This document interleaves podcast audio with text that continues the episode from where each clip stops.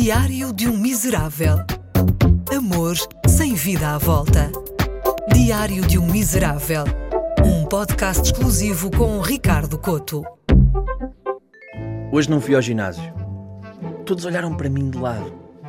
Quando comecei a ir às aulas de spinning, só queria melhorar a minha condição física. Mas aparentemente estava a concordar fazer parte de uma seita. Uma seita não, um seitã fui apanhado nas amarras da Igreja Universal do Reino do Fitness. Hoje em dia, faltar ao ginásio é um statement. Ficar em casa afundado no sofá é um ato de resistência. Que não hajam dúvidas, eu tenho os dedos cheios de gordura e o peito cheio de migalhas. Sou oficialmente um desertor do mundo do fit. Sou um Che Guevara do buffet do rodízio. Eu até nem tenho nada contra quem escolhe ter cuidado com a sua alimentação, com a sua forma física. Acho muito bem até. O problema é que deixei de ter amigos para passar a ter contadores de calorias. Ir almoçar com um amigo fit é como ver o preço certo com alguém que sabe os preços exatos de todos os artigos. Vais comer um prego no prato?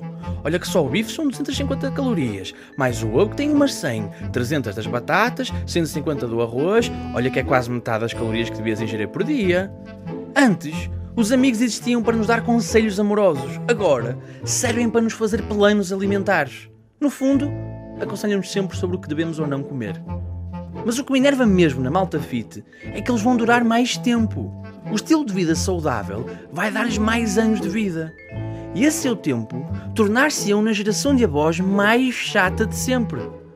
Vamos passar do no meu tempo, uma sardinha dava para três pessoas, para o no meu tempo, um balde de proteína dava para 20 treinos. Cheinhos desta vida, largos doces, retentores de líquidos, sofredores da tiroide, fortezinhos. Chegou o nosso tempo. Temos de reivindicar o nosso lugar e construir um manifesto anti-fit. Exigimos patrocínios de talhos e charcutarias. É tempo de barras energéticas com sabor a chouriça e mortadela. Queremos a abolição do fluorescente da praça pública. Não às pessoas que usam roupa de ginásio na rua, criando um clima de pressão para nós, os preguiçosos.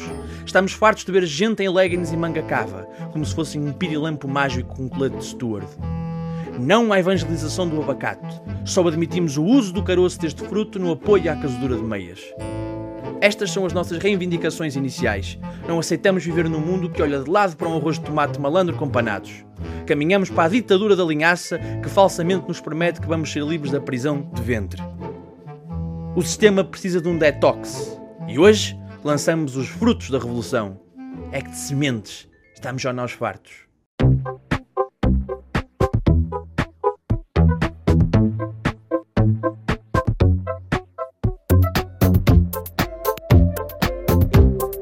Diário de um Miserável.